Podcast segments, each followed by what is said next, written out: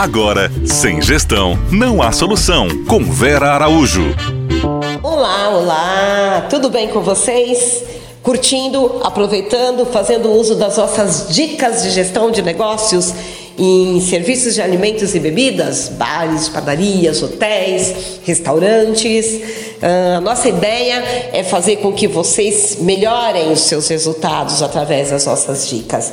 Lembre-se que nós estamos lá com o nosso Instagram aberto para perguntas, para cases, para casos. Entre em contato com a gente, VA Underline Gestão de Negócios. Nessa semana a gente está aí com bate-papo com o nosso chefe de cozinha, o Bruno Biasi, que vem falando da importância do papel da ficha técnica dentro da gestão de restaurantes.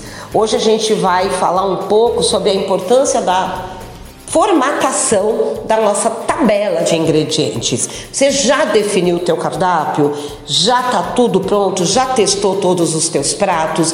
Já porque só defino o meu cardápio depois que eu passo por testes e por custos. Então eu vou testar todos os pratos e bebidas pré-definidos. Agora eu vou fazer a ficha técnica de todos os pratos e de todas as bebidas. Eu tenho três passos que precisam ser cumpridos antes de encerrar a, a formatação da minha ficha técnica. A primeira, tabela de ingredientes, ou o número um. Número dois, fator de correção para todos os meus ingredientes nas bebidas, também nós temos fator de correção. E no terceiro, o rendimento de cada receita.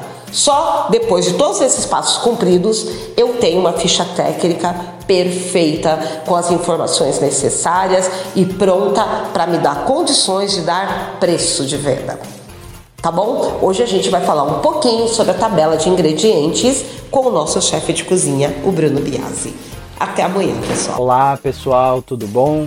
Estou de volta aqui hoje para dar continuidade à nossa conversa, falar mais um pouquinho sobre ficha técnica é, parece repetitivo, todos esses dias a gente está falando sobre esse assunto, mas é para deixar bem claro a importância dele para a gestão do seu negócio, porque é somente através da ficha técnica que você vai ter uma precificação correta do seu produto e somente assim você vai ter um faturamento legal, um faturamento onde você vai conseguir pagar suas contas, conseguir tirar o seu prolabório, o seu salário e guardar dinheiro para investir no seu restaurante. Então, por isso é muito importante esse documento.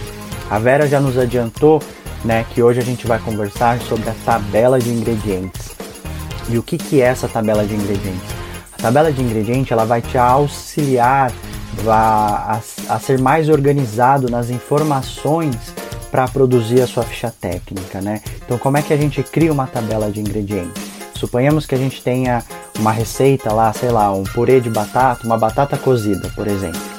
Então na tabela de ingredientes você vai colocar lá o ingrediente, primeiramente, né? Então batata, batata inglesa, a batata que você for comprar com seu fornecedor.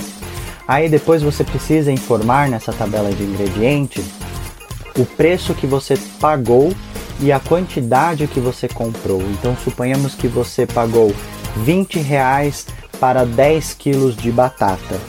Então, você vai fazer o cálculo do quilo dessa batata, que será de dois reais. E isso você vai fazer para todos os ingredientes, inclusive os ingredientes líquidos. Só que aí ao invés de quilo, você vai usar a unidade de medida litro. Você também vai usar para ingredientes que às vezes, por exemplo, sei lá, uma torta.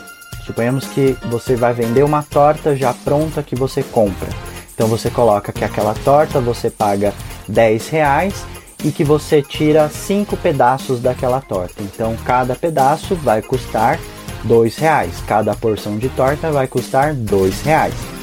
Então isso vai te mostrar o valor unitário, o valor do quilo, para na hora de calcular o preço da matéria-prima que está sendo utilizada na sua receita, fica mais fácil de ser feito. Além disso, a gente coloca também o fator de correção nessa tabela, que eu já ensinei a vocês a calcularem.